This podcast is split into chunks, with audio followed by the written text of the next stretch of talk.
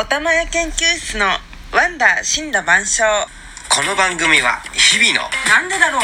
やどうなってるんだろうを子供のワンダーな目線で様々な神羅万象を追い求める研究室なのでありますどうもおたまや研究室室長の木村と同じく佐渡市長の高橋ですそれでは早速行ってみましょう行ってみましょうえー、というわけでうん、こんばんは。お久しぶりです、ね。お久しぶりです皆さん聞いてくれてる人まだいますでしょう かえー、もう夏も終わりですね終わりですね。全然暑くなくてね。暑くなくてねうん雨続きましたけど、ようやく晴れてうん。今9月うー10日はい。秋の始まり、ですね気分的にはもう秋の暮れですねうん。気分的にはね、う早いですね。んもうそろそろ栗ご飯なんか早くも食べられてる方いらっしゃいますでしょうかねうんえ。ですね。うん、いや今日は楽しかったですねあー、楽しかったですね。何しました今日はいろいろしましたねい。ろいろしましたねうん。まずちょっと早めに起きてうん。うん部屋の掃除なんかしてうん。その後あのお酒家に山ほどあるんだけどもそれを置く台がないからって言ってねそうそうホームセンターに行ってそう。行って。うん。 DIY してね。 Do it yourself あのお酒のワゴンを作ってね作りました。立派なね。立派なあのーホテルとかのうんうんあーあの「シャイニングの」「シャイニング」のお母さんがあのジャック・ニコルソンが朝起きた時に持ってくるようなワゴンっていう感じうん。って感じうんなんですかう。んうん。それして、うん。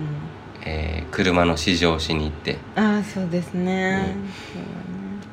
古い車に乗ってるんですけど最新の車に試乗してみようかって言って ねあの e パワそうだねうん。ー電気自動車はい。そして、えー最新のズームズームの会社のうん。クリーンディーゼルのねうん。かっこいい車に乗ってきましたうねん。うん、かっこよかった。うん、うん、よかったですね。うん、最新で。うん私たちが乗ってるのとは真逆の車ですねうん。それであの今乗ってる車ってどういう車ですかっていういうアンケートがあってはいはいはいいやどういう基準で選びましたかって言ってはいあのかっこよさとか広さとかうんに丸をして、まあ、古い車、うんで次に求める車の次に次の車に求める性能は何ですかのところ唯一安全性のところにもあるしエアバッグさえついてれば何でもいいですなんて言ってねシートベルトが効けばね。シートベルトが効けばエアバッグがついてれば何でもいいですってそうそうそう。今はね、ヒロさんバッチリ だ予し、算バッチかリっでこいすねいし、そう安全性だけね。安全性だけねうん。でも、いいパワーはね、すごかったですね。ニパすごい踏んだ瞬間のもうこのね、うん、で安全性っていうのは、うん、ニパーの場合はあれねなんだっけ全方向のさあカメラがついてカメラ映ってねアラウンドビューモニターってそうねそうそうそうそう駐車する時もこれこれ全部見えると、うん多分この技術5年以上前からあるけどねうん初めて味わったね初めて初めてうん、こういったらあのバックミラーねあのそのバ前ック方ミにラあーるねバ,、バックミラーあるじゃないですか、うんもうあれプチッとやったり、うんやんなかやんなくても、ねルームミラーねもう勝手にね、うんあそうのあそこでうんもう見れちゃあうんですよのそうリバースに入れたらルームミラーにもうあの後ろのこうね後映像方がねカメラとうんアラウンドビューモニターがルームミラーに映るんだよねそうこれ多分きもし聞いてる人がいれば多分7割はもう体験したことがあると思うのああそうででもびっくりしたねびっくりしたでもあの結局あれ見えてても後ろ向いちゃうよねそうそうそうそうそうで私見ないで見ないでと思ってやったらさ、そうそう全然違う方向に行ってしまってさあれにたちょっと慣れないですねあれうんねわからんですねだって結局あれはモニターに映ってる光景だからさそうそうそうそうそうちょそっうそうそうとちょっと違和感あるんだよねあれさもしなんか将来的にさ、その AI なんか出ちゃってさハッキングされてあれに知能そうそうそうそう知能を与えられて、それがうん人、ね制御されちゃっねたら、殺したい人とかが映ってないような感じにされちゃって、うんもっと後ろに下がってくださいみたいなぐしゃみたい怖いなよね、怖い怖いありえるからねうんうんなんて言いながらもう SF 大好きだかうんいやでら、も、うんああなっちゃって車がさうん白線認識とかさ、うんあの自動追従運転とかさ、うんそういうのになり始めちゃったらさうん結局はさ今はさあの運転の補助だなんて言われながらさうん安心しちゃうわけじゃん俺らは結局そうですね徐々にね徐々にもう今日はびっくりしちゃったけども徐々にもう信徐々用にしてさ、浸透してってさ、うん結局全部車が自動運転にもう任されていくわけじゃないですかそうそうなったら俺らもう車の中でさお肉とか焼きながらさワインとか飲みながら移動だけするようになったらさそううんここいつ事故させてやろうってなったらさうんもうポチッとやられたらもしくはど,、ねどこかねあのーシステムに入り込まれたら簡単にこう事故を起こされちゃうもんね。うんですようん、だから皆さんねデジタルだけがいいという問題ではない今日あの車のさうんあのいろんなこうスペック表とかさもともとウェブで見て見に見ていったじゃない、うんウェブカタログでいろいろ値段とか出していったけどさ、うんやっぱり最後にもらったあの紙の書類っていうのは分かりやすいよねああわかりやすいねというわけではい 今回のテーマはうんえっとやはりうんデジタルよりうん紙だろっていう、あうんそういうことでよろしいですか、もしくは紙よりデジタルの方がいいかもしれないあかもしれないそうですんうねん紙 VS デジタルうん今の世の中ね、うんみんなデジタルに移行していきながら紙の削減なんて言われてますけどそ果たしてどちらが人間に適したものなのかとううんっていうことについて話していきたいと、話していきたいと思いますうん今日我々があ我々がもともと乗ってた車もねハイパーデジタル車えあハイパーアナログあなるほど車車ねあもうに20年以上前の車ですね2 3 0年前うん旧車ギリギリ手前ぐらいのうんうんうんうん我々が今日乗ってきたて車はハイパーデジタルデジタルね、だってあのーフロントガラスにさフロントガラスにメーターが映ってんだからねメーター映っちゃうのよ、ちょっとね信じられないよねうんメーターがデジタル表示なのでもちょっと違和感あるのにうんフロントガラスに「ドラゴンボール」のスカウターみたいな感じだなって言ったらまさにスカウターって言ってたもんねお店のディーラーの人ねねということでねえデジタル VS アナログえ、うんうん紙媒体デジタル媒体どちらの方がフィットするのかっつってね、うんまあ身近なところから行くと、まあ、一番馴染みあるのは電子書籍っていうのが電子書籍だありねまして、ね、もう皆さんうん読んだりとかしてるんじゃないですかね、うん一番ね、一番もう浸透してるからねうん、で私もやってますけど、うんあの D マガジンっていうやつは月額うん300円400円ぐらいでうんうん何でもあ何で有もって料かなんだあ有料有料そりゃそうだよねでもうん飲み読み放読み放題、題うん読み放題雑誌一冊分より安いよね安い安い安い安いだから紙代が削減できてるってからこれってことかなそうじゃないとだって成り立たないもんね成り立たないね D マガジンはだっていろんな雑誌読み放題でしょうんもう週刊誌もなんか経済の本も毎週変わるわけでしょそうそうムーとかもありましたもんね都市伝説のあーへえ結構マニアックなところまでいろいろそあうるたまにねうんやってるんですよブルータスとかねうんそうそうそうそうあれあれはだから結局デジタルだからこそ値段が安く済むのかもしれないよねうん、だだだけどさうんあれ読んでて何がストレスに感じるかってさまず拡大しなければいけないちょっと読みづらかったりしなきゃいけないのと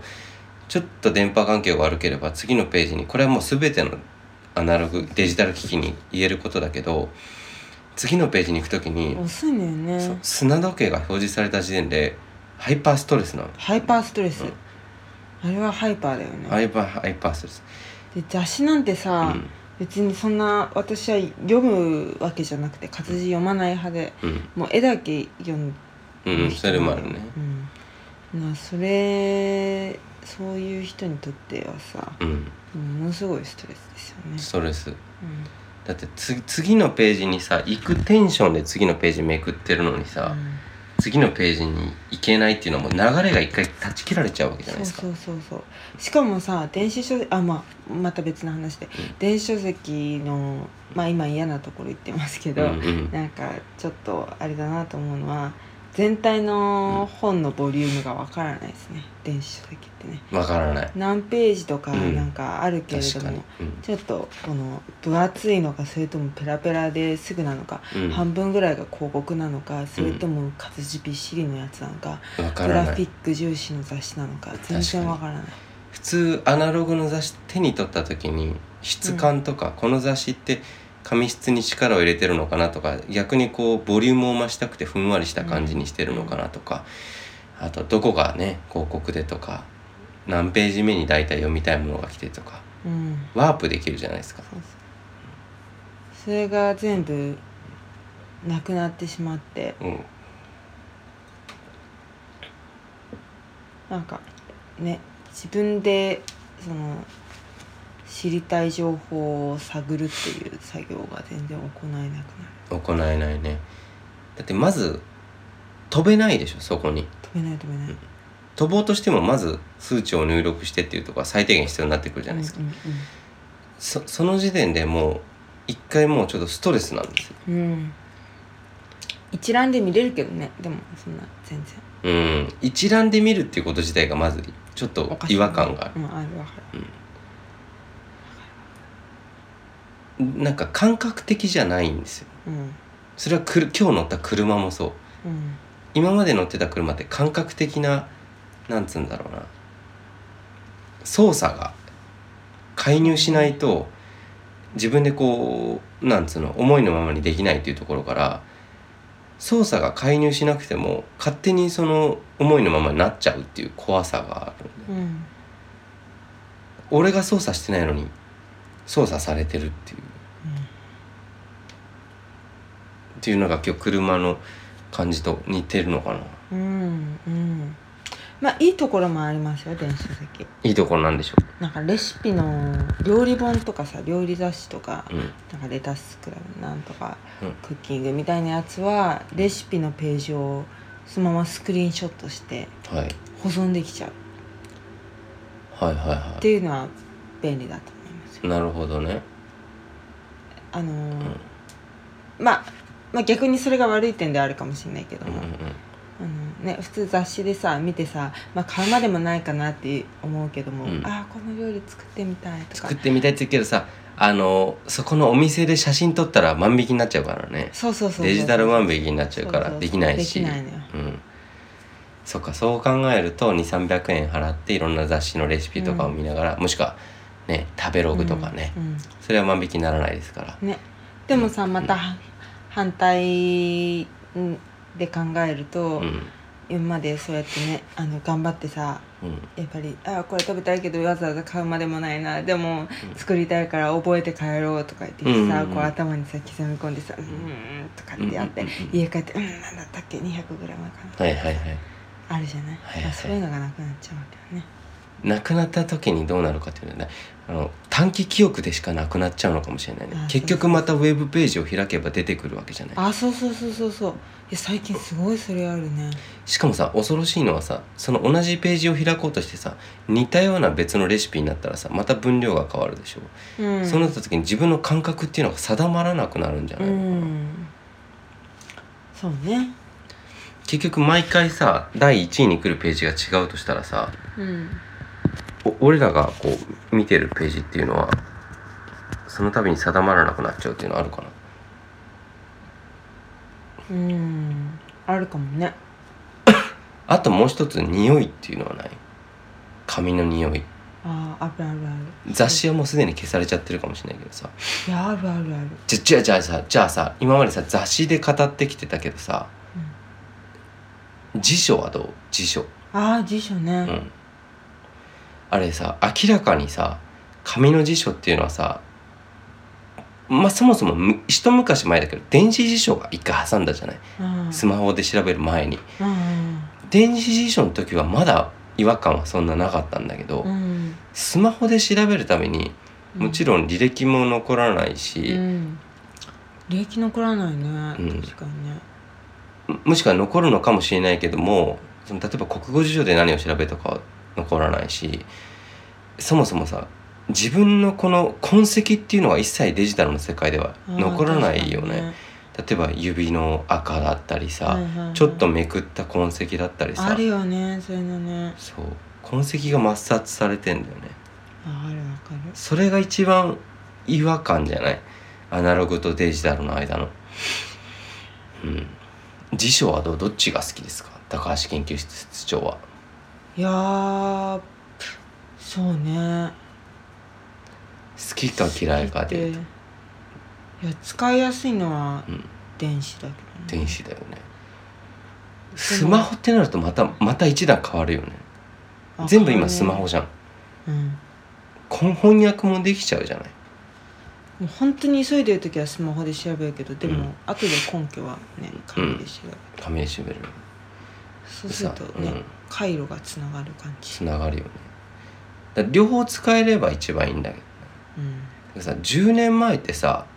そもそもスマホがなかったじゃんうん、スマホなくてさ紙で調べてるとさ紙にさ例文とか例えば出てきたりさ、まあ、スマホでも出てくるのかもしれないけどさ、まず例文が出てくるでしょうんあと紙って単語ベースで調べるからさまず文節とか文法っていうのはさ自分で勉強しないといけないんだよねうんだけどさスマホで調べちゃうとさ入力すれば完全に翻訳こんにゃくでさ完全にもう文法とか文節を読み解かなくてもさそのままもう翻訳した文章が出てきちゃうからさ、うんそうなるともう脳みそを使ってる感じがしないよねうんじゃあ英語の辞書に例えて言って例えばねるの、うん、国語辞書で言うとどうかな文節とか国語辞書で調べると結局電子辞習と同じかえ広辞苑とかうんで周りの文字見るっていうのがあるよねああだから似たような紙でね紙で調べると紙ねで調べるざ雑誌もそうだし辞書もそうだけどさ周りの情報が自然と入ってきちゃうからこそあの情報がこうなんつうの放射線上にこう広がっていくっていうのはうん電子ではありえない世界だよねありえないねだって例えばウェブとかで調べちゃうとこの情報が知りたいからここだけっていうふうになるじゃないうんだけど雑誌例えばこの映画の本とか映画の雑誌買うとさこの映画見たいからこの映画っていうよりはさじゃあ世の中にはどんな映画があるんだろうっていうそういうスタンスで見ることが多いじゃない、うん例えばこのねあの例えばなんだろう、えーこのリュック・ベストンの映画を特集してるこの雑誌を買ったらどんどんどんどんその周りの系譜が見えてくるというかさ例えば最近のこのロックの雑誌を買ったらさそこからどんどん系譜が見えてきてじゃあもともとはじゃあハッピーエンドでしたとかさうんなんかそのオリジナリティっていうのはどこだっていうのをなんだろう明かしていくうんのが多くない、雑誌とか本ってうんうんうんうんうん結局はもともと紐解いていけばあーニューオーリンズでしたとかさうんだけどネットで調べていったら結局うなんだろうなんだっけあのあのバンドうんあーあの川谷絵音でしたみたいになったりさうんだって少し前に話題になったけど「ミュージックステーション」を見てうんあの世界の終わりかなんかを見てる人がうんあ違う違うスティービー・ワンダーがライブに出ててうんテレビで、うんこのおじさんめっちゃ世界の終わりのパクリじゃない みたいないやいやいやとだから結局オリジナリティを探るっていうのはさ、まあ、スティービー・ワンダーがオリジナルだとは違うかもしんないけどなんだろうね 結局ちょっと紙とデジタルから離れちゃったかなうんちょっとね、うんちょっと離れたけど、でもまあわかるよ言いたいことはなんだろう、まあいいよねなんかまた話変わるけども、うんうん今雑誌とかうん辞書の話したけども、うん最近私らさうん写真を現像したじゃない、現像したうん大量に大量にね大量に現像した、俺はなんでかって言うとやっぱりパソコンに入って絶対見ないのよね、見ないあなのんかない限り見ない、うん、もう一回見てみようっていうふうになる機会が少ないよね少ないね、まあスマホに入ってるのはある程度見たりするけどまあ見せたりするう時にん、見るぐらいで、うん、それも容量いっぱいになってパソコンに移しちゃったらもうあれそうゴそうそうミ箱と一緒だよねあ同じ同じ同じ、うんうんうんっていうのを、うんなんかねお家に帰実家のさうんアルバムを見た時に、うんああやっぱ写真っていいな写真っていいって思ってねやっぱり現像って大事だねうん大事物にするってこと大事、絶対消えないからね水に濡れても復活するしさ、うんうんうんなんか色が合わせても今復活させられるしねあそうなんだうんデジタルは消えたら終わりだからね終わり終わりなるほどねねこのちょっとの手間でもねやっぱ残していくの大事だよね大事だから結局デジタルっていうのは全て消えてしまう消えたら終わりなものだけど、うんだっこのねデジタルうんうんうん01000000111 16進数ねなるほどね アナログっていうのは全て俺らの目に入ってそうそなんだろうちょっと第2部いくけど